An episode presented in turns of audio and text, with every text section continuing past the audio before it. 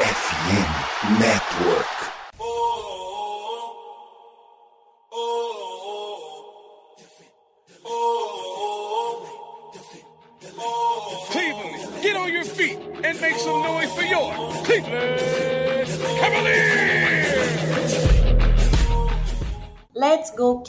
Eu sou a Evelyn Cristina em mais um episódio do podcast da Cavaliers Brasil pela FN Network. Esse é o nosso episódio número 38 e nesse episódio eu e o Gabi a gente vai ter um misto de emoções, sensações e tudo aqui, porque no último episódio foi 100% felicidade. Nesse a gente vai dividir um pouquinho porque o Kevs teve uma fase complicadinha na road trip que a gente fez pelo pelo oeste, mas em compensação também, voltamos para casa, voltamos com tudo. Então é aquela coisa, né? Para não deixar nem todo mundo muito triste, nem todo mundo muito feliz. Então, Gabi, dá seu oi pro pessoal. Vamos que assunto é o que nunca falta aqui. Oi, EV. Obrigado de novo por deixar participar aqui. E é isso, né, gente? Vamos falar um pouquinho sobre esse momento, porque o último que a gente gravou, se eu não me engano, o Kevin estava 7-1 ou, ou 8-1, né? Eu acho que a gente tinha uma derrota só na temporada que tinha sido um jogo de estreia. E aí, passou um tempinho, né? E o Kevin, é isso que ele falou, né? Dois momentos muito diferentes, né? Uma sequência de derrotas que agora foi rebatida com uma sequência de vitórias de novo. Então, parece que o, Cavs é o time das sequências, né? Vamos ver se isso vai permanecer. Tomara que tenham muito mais sequências de vitórias do que de derrotas, EV. Mas vamos tentar destrinchar um pouquinho sobre o que aconteceu, né? Nesse momento. Então vamos que a gente vai destrinchar tudo isso. Música pessoal, vamos lá. Como o Gabi bem falou, a gente estava 8-1 quando a gente gravou o nosso episódio, que foi na última vitória em cima do Lakers, né? Na, no primeiro jogo da road trip que a gente fez pelo Oeste, a gente venceu o Lakers por 114 a 100 e depois disso a gente teve mais alguns jogos, se eu não me engano, gente, mais cinco jogos, onde foram cinco derrotas consecutivas. Para, exatamente nessa sequência, Clippers, depois de estarmos liderando, faltando acho que dois ou três minutos para acabar o jogo. Clippers, depois nós perdemos para o Kings, depois Warriors e aí veio o jogo em casa contra o Wolves. Inclusive, essa é a única derrota em casa que a gente tem. Fora isso, a gente tá com, vou dizer 100% de aproveitamento em casa, porque não é mais. Porém, somente temos essa derrota para o Wolves em casa. Ah, e perdão, gente, não foi a última. Também tivemos a derrota para o Bucks. Mas assim, depois disso, a gente conseguiu uma sequência de quatro vitórias consecutivas em casa, que foi contra Hornets, depois contra Heat, inclusive jogando muito bem, mas muito bem mesmo. Foi daqueles jogos que você para e você fala, não, realmente esse time é realidade. Aí depois num back-to-back nós ganhamos do Hawks, onde a gente conseguiu tomar o terceiro lugar da Conferência Leste, e no último jogo a gente bateu o Blazers, que estava sem Damian Lillard, a gente sabe, porém vencemos também com uma certa autoridade por 114 a 96. Então, assim, a gente pensa, o Cavs perdeu para quais times? Perdemos para Clippers, que também a gente pode dizer que é um contender, né? Apesar que eu acho que eles estavam sem o Kawhi, mas enfim. Perdemos para Clippers, perdemos a gente perdeu para o Kings, né? Que, se eu não me engano, estava com seis vitórias consecutivas, ou seja, estava numa ascensão legal. Perdemos também para o Bucks, que, bom, é o Bucks, não tem nem muito o que falar. Wars, que é uma pedra no nosso sapato desde que mundo é mundo. Então, assim, se a gente for pensar, se a gente for parar para ver, de todas as derrotas, o que a gente. Talvez um time que a gente pode não sei nem se pode, mas enfim, que é um, o menos, vou dizer assim, para não, o menos forte de todos, que ainda não é um contender. Acho que dessa forma fica melhor que ainda não é um contender é o Kings. De resto, pega playoffs, é o atual campeão, é o atual finalista do leste, né? Não, acho que o Bucks não foi, né, Gabi? Ou foi? Foi sim, né? O, o finalista do leste junto do, do Celtics na temporada passada. Eu acho que foi Celtics e Heat, viu? Eu vou conferir aqui pra você. Hum, é verdade, é verdade.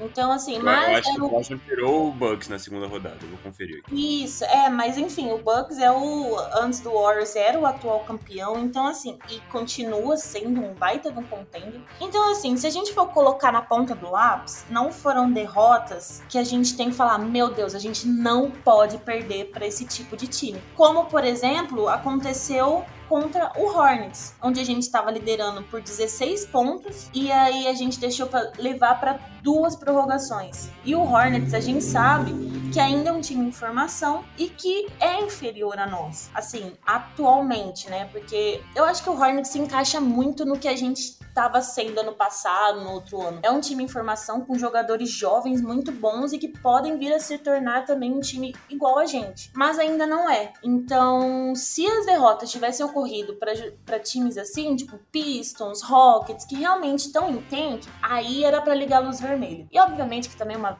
uma sequência de cinco derrotas não é legal nunca. Porém, não sei o que você pensa, Gabi, inclusive já vou passar a palavra para você falar, mas assim, às vezes, uma sequência dessa é até boa pro técnico verificar, né, ver ali as maiores deficiências do time e conseguir ajustar. Porque, por exemplo, nesses cinco jogos que a gente perdeu, a gente, a nossa defesa, que estava sendo uma das melhores, foi simplesmente uma das piores. A gente era top 3 defesas, tornando as últimas, uma das últimas defesas. Então, realmente, acho que esse é o grande fator. Gabi, agora é com você. Você acha que, tipo, essas derrotas, assim, elas são realmente boas pro técnico mesmo ver de fato o que pode ser ao longo do campeonato é, as maiores deficiências do time e já ajustar? Ou você acha que é oscilação normal, porque a temporada tem 82 jogos e isso é normal de acontecer? Eu acho que cinco derrotas seguidas para um time do nosso nível que quer conquistar o que a gente, que a gente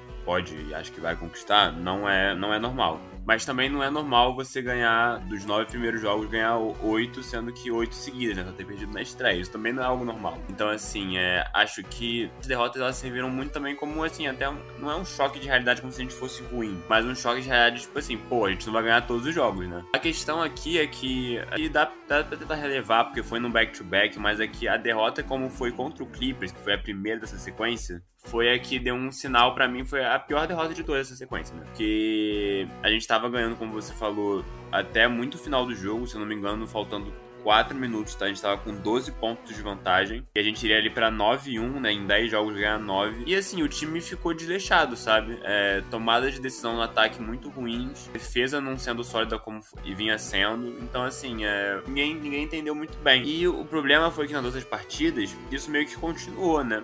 Tudo bem que tiveram desfalques, né? A gente tem o Jared Allen ficando fora de alguns jogos. No jogo contra o Timberwolves, o não joga nem o Allen, não joga nem o Donovan Mitchell. Então a gente teve os desfalques também. Só que, mesmo assim, teve o Jim Wade também que ficou um tempo fora. Só que mesmo assim, o que o problema era que você. E o JB falou muito sobre isso também. O JB que foi mal durante é, esse período também, né? Ele tomou algumas decisões erradas, até em timeout, é, de não pedir o tempo. É, é a coisa que a gente reclama do JB desde sempre. Mas ele mesmo reconheceu isso de que o que tava estranho era que parecia que a energia do Kevin não tava naquela vibe que a gente sabe que tá sempre, que pode estar. Tá, né? Na questão do que eles falam, né? Que eles são os cachorrões. Eles não estavam sendo os cachorrões na, sequência de jogos. Porque não era nem como se o ataque tivesse horroroso. Porque não tava. Porque o Cavs não perde praticamente nenhum jogo por, por, muito, né? Eu acho que a maior diferença foi o do, do Bucks. Que foi o jogo que a gente jogou sem o Allen. E que o Brook Lopes acabou com a gente. Não foi nem o Yannis. O Cavs marcou muito bem o Yannis, inclusive. Só que o ataque não é como se o ataque tivesse indo mal, né? O ataque do Cavs foi o que foi para ele ganhar os jogos. Tipo assim, na maior parte das vezes, a gente teve Donovan Mitchell muito bem, né? O Donovan Mitchell não jogou mal nenhum dessas partidas. A gente teve, a gente vai falar um pouquinho mais sobre isso, né?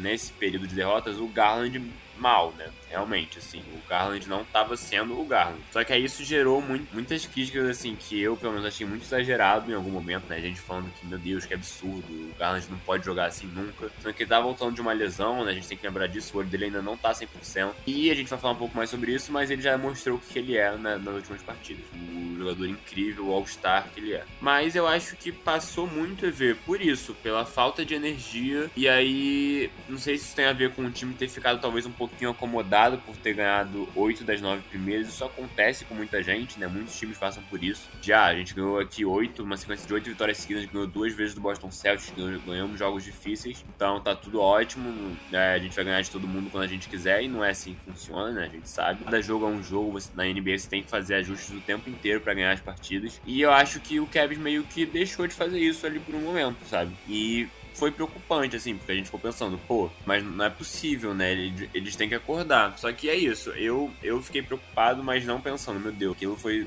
tudo uma mentira. Cavs é um time ruim, a gente vai brigar pro play-in. Tinha gente falando isso, né? Assim, não é isso. Eu pensei, pô, alguma hora eles vão ligar a chave de novo e vão falar, pô, a gente, é, a gente sabe que a gente é muito mais do que isso. E foi o que eles fizeram, né, Vitor? A gente tem que destacar também que, principalmente o Donovan Mitchell, talvez seja o único, na minha opinião, que ficou meio que imune, assim, às críticas, porque ele foi mal em algum momentozinho de algum jogo específico, então lembrar de algum agora. Mas sei lá, no clutch time, por exemplo, no clutch time do jogo contra o Hornets que a gente ganha até. Ele vai mal, né? Ele vai mal em alguns momentos. Mas acho que no geral ele foi o jogador mais consistente ao longo desse período, né? Pra você ver como foi estranho, a gente teve outros jogadores que normalmente não são criticados, que mereceram crítica. Né? Já falei do Garland. Acho que o Allen também teve um momento antes dele machucar, né? E depois agora ele volta muito bem. Mas antes, né, na sequência de rodas, ele tava mal não tava conseguindo ser o cara dominante que a gente sabe que ele é. E o Mobley sendo um pouquinho inconstante, né? Ele tem jogos muito bons, ele foi muito bem na derrota pro Clippers e muito bem na derrota pro, pro Warriors, ele jogou muito bem esses dois jogos. Mas outros jogos que ele vai mal.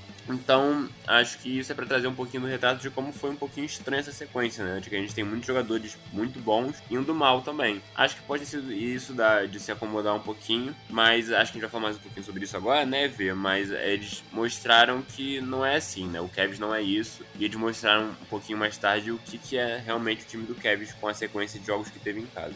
É isso, Gabi. Acho que você tocou num ponto que realmente faz muito sentido. Talvez eles tenham se acomodado, porque oito vitórias consecutivas não é algo tão normal assim. Obviamente que a gente tem time para isso, mas nós pegamos uma sequência complicada, né? Igual você mesmo citou, a gente ganhou duas vezes do Celtics, a gente ganhou do Lakers, que apesar de estar tá mal, é o Lakers de LeBron James e tudo. Então nós tivemos uma, uns adversários bons, o Bulls propriamente. Talvez o Kevin tenha tenha realmente se acomodado um pouco e grande parte disso passa pelo Garland. Na temporada passada a gente tinha a Garland dependência, né? Que a gente brincava. Porque quando ele não jogava, realmente o time não ia. A gente já sempre esperava pela derrota. Mas nessa temporada não é mais assim, até porque a gente tem o Mitchell para dividir ali com ele é, os trabalhos, né? Mas acho que não só na conta do Garland, apesar de ele ser não um grande culpado, mas um, um ponto crucial nessas derrotas, né? O fato dele ter ido mal. Mas eu acho que os, os nossos coadjuvantes não terem ajudado também influenciou muito. Como, por exemplo, o Okoro e o Levert. Eles estavam extremamente mal. O Levert passa zerado em jogos, não consegue acertar, faz dois pontos. Então ele realmente caiu bastante de produção, o que acaba, obviamente, impactando, porque ele é um ponto que o JB considera confiável e o time também espera que ele ajude, né? Tanto em pontuação quanto na defesa.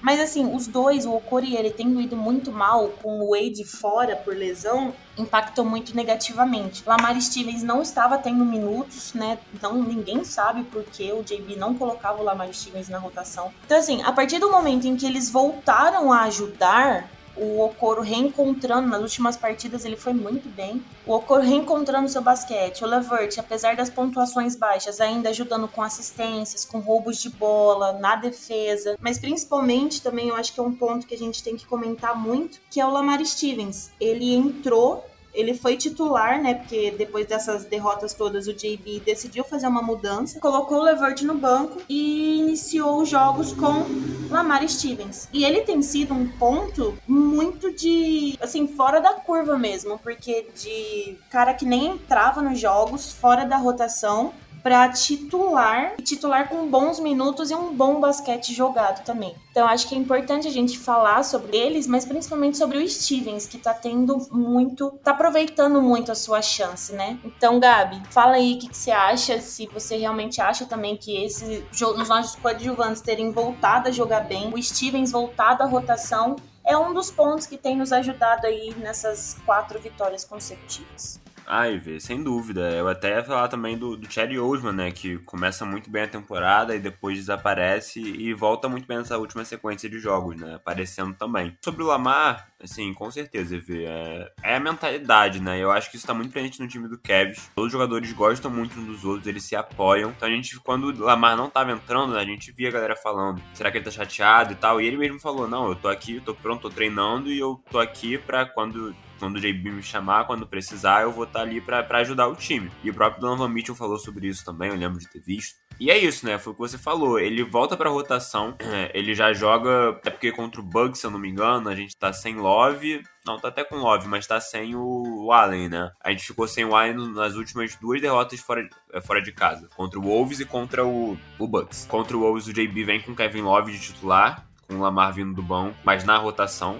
né? E contra o Bucks ele muda. Ele coloca o Lamar de titular, Love no banco, entra com um time menor, né? Garland, Mitchell, Levoy e Stevens além do Mobley. E nesse jogo já o Lamar já mostra o que ele veio, né? Porque o JB encarrega ele de marcar o Yannis Antetokounmpo porque não tinha, o Mobley foi marcar o Brook Lopes, teoricamente, né? E aí fica o Lamar Stevens marcando o Yannis e ele vai muito bem, cara. O Yannis vai mal nesse jogo. O Kevs perde bem até, né? Perde muito. Mas não foi por conta do Yannis, porque o Yannis jogou mal esse jogo. Ele deu, deu pra ver que ele tava frustrado, que ele não conseguia fazer o que ele faz normalmente. Ele jogou mal. E muito por conta do Lamar Stevens. E aí, o mesmo Kevs perdendo, ele, ele foi talvez o maior ponto positivo daquela vitória, daquela derrota, né? E aí o JB coloca ele no time titular. E ele é muito responsável por né, trazer de novo aquela energia. Inclusive, teve um caso muito curioso né, nessa sequência, que teve um, teve um lance, um momento em que o Donovan Mitchell é, toma uma cesta em cima dele, aí ele vai pro ataque, não consegue pontuar, aí ele volta meio não ligando muito pra defesa,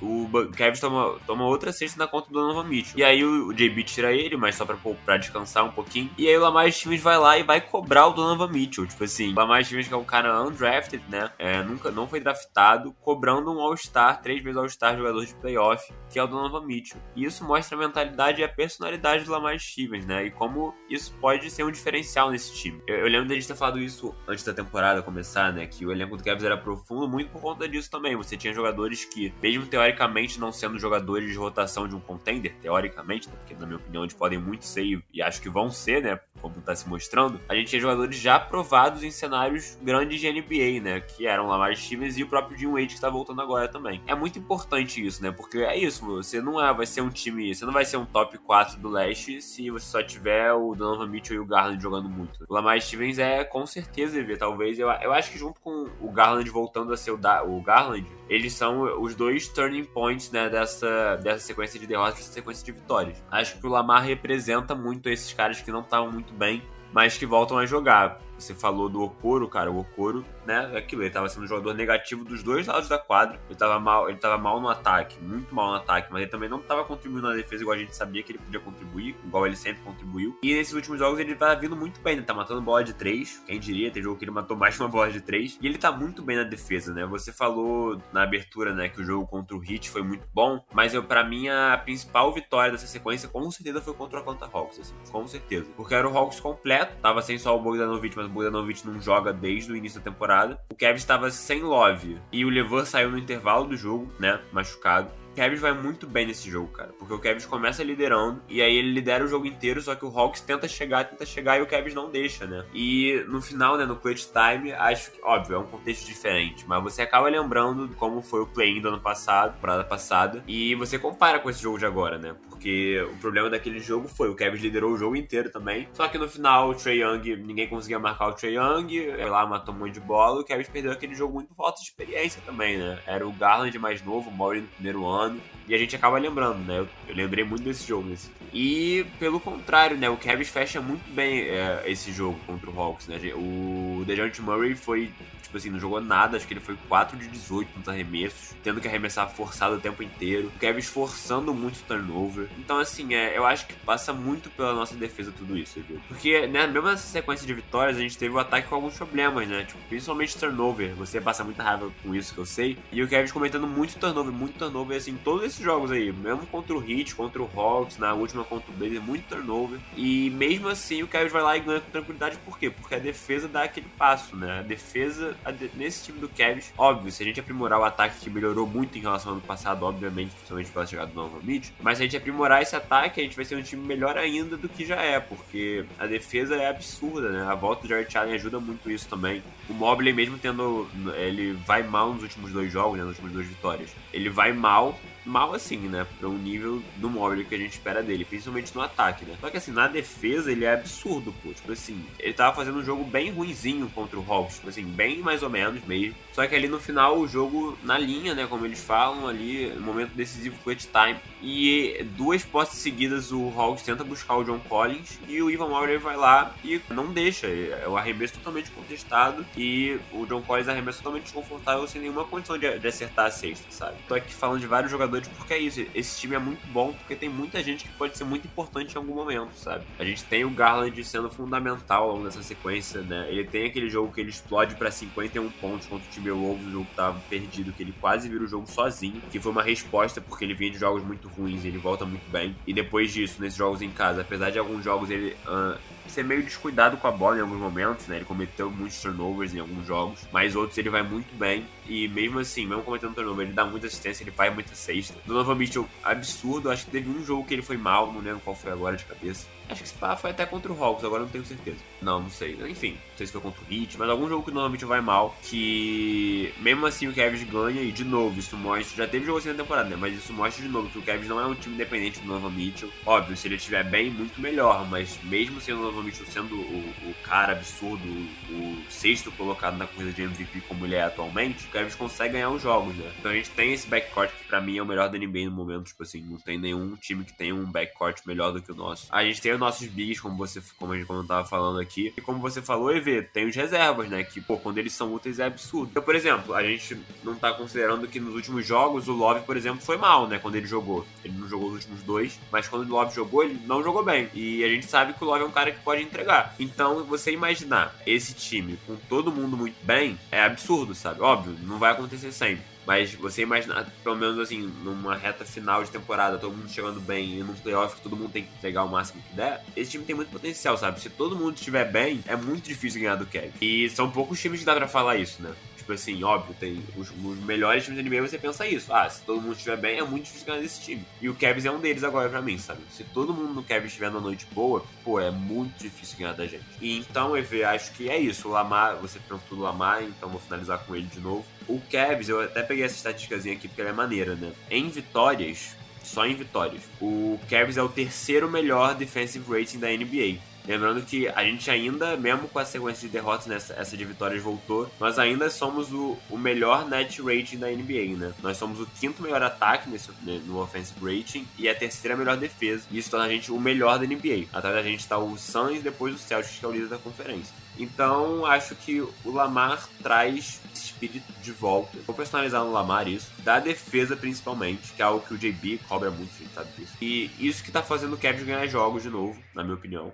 E inclusive a gente tá gravando antes do jogo contra o Bucks hoje, né? Que vale a segunda colocação do leste, vocês vão ouvir depois desse jogo. Mas se o Kevin tiver ganhado esse jogo, vai ser muito por conta da defesa de novo, Então eu acho que a gente vai muito nisso, né? O Lamar é a personificação desse espírito de defesa que voltou pro Kevin depois daquelas, daquelas cinco derrotas seguidas. Então, o Gabi, eu acho que um dos pontos do Stevens também que eu gosto muito, que eu sempre falei, é a questão da energia que ele traz. Ele não sei se pelo fato dele ser undraft, é algo do tipo, mas e tipo ele aproveita ao máximo as chances que ele tem, as oportunidades e tudo, porque ele realmente quer se formar, ele quer se firmar, ele quer se mostrar ser merecedor de estar ali. E ele tem uma energia muito boa, muito boa. Inclusive essa mentalidade de underdog foi ele que trouxe e o elenco abraçou, o Bickerstaff abraçou, a franquia a ponto de no final de cada vitória tem a Junkyard Chain, né? Que é a, a corrente do, do cachorro pro melhor jogador do jogo. E ele,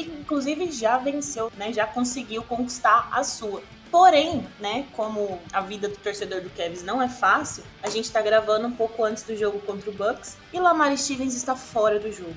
Ele, Love e o Levert não jogam hoje, então no lugar dele provavelmente deve entrar Jim Wade como titular. Torcer para Jim Wade estar num dos bons dias, né? Ajudar bastante, principalmente em pontuação, porque a gente sabe que o Bucks é um time muito forte e a gente vai precisar das maiores armas e do que a gente puder. Mas talvez a gente não sofra tanto no garrafão porque nós teremos Jart Allen hoje, né? O que a gente não teve no último jogo contra eles. E a gente espera também que Robin Lopes desça Brook Lopes na porrada e os dois fiquem de fora do jogo de hoje, porque eu acho que na questão do, dos desfalques, talvez fique parelho, porque Robin Lopes, o capitão gancho, né, ajuda muito, mas tirando o Brook Lopes de quadra é o essencial. Mas brincadeiras à parte, a gente tem um jogo muito difícil daqui a pouco, que realmente a gente conseguiu tomar o terceiro lugar do Hawk na vitória que a gente teve sobre eles, que o Gabi falou e eu concordo que de todas, acho que foi a melhor vitória, porque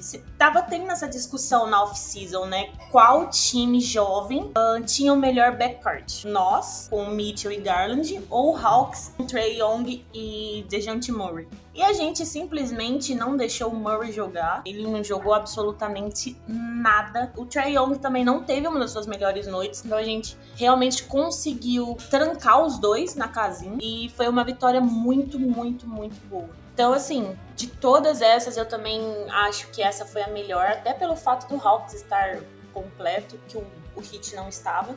Mas enfim, o nosso time é jovem, nosso time vai oscilar, a temporada é muito longa, a gente não pode esquecer disso, que até os melhores times perdem. O importante, eu acho, que o ponto principal é não perder a mentalidade vencedora, é não se acomodar e não se deixar levar pelo que acontece, sabe? Nossa, a gente tá perdendo muito, a gente não vai voltar a ganhar. Eu acho que essa mentalidade não é legal ter. E eu também nem acho que o, o, os meninos vão se deixar tomar por pensamentos como esse, porque a gente vê a vontade que eles têm de, de ganhar, de ser melhores a cada jogo, e eu confio no, no elenco que a gente tem. Eu espero também que os nossos jogadores os nossos coadjuvantes bancários, enfim, se tornem mais consistentes, porque a gente precisa muito, muito, muito deles. E, antes de passar a palavra pro Gabi para ele dar as considerações finais dele, só lembrando, hein, Gabi? Rick Rubio está quase de volta. Pô, isso é, isso é doideira ver, porque eu, eu até esqueço às vezes que eu tô, tô vendo, ah, tá, tô projetando o futuro, aí eu lembro que tem o Rick Rubio pra voltar, pô. Cara, e você sabe, eu sou, vocês sabem também, vocês, vocês que ouvem o podcast também sabem que eu sou muito fã dele.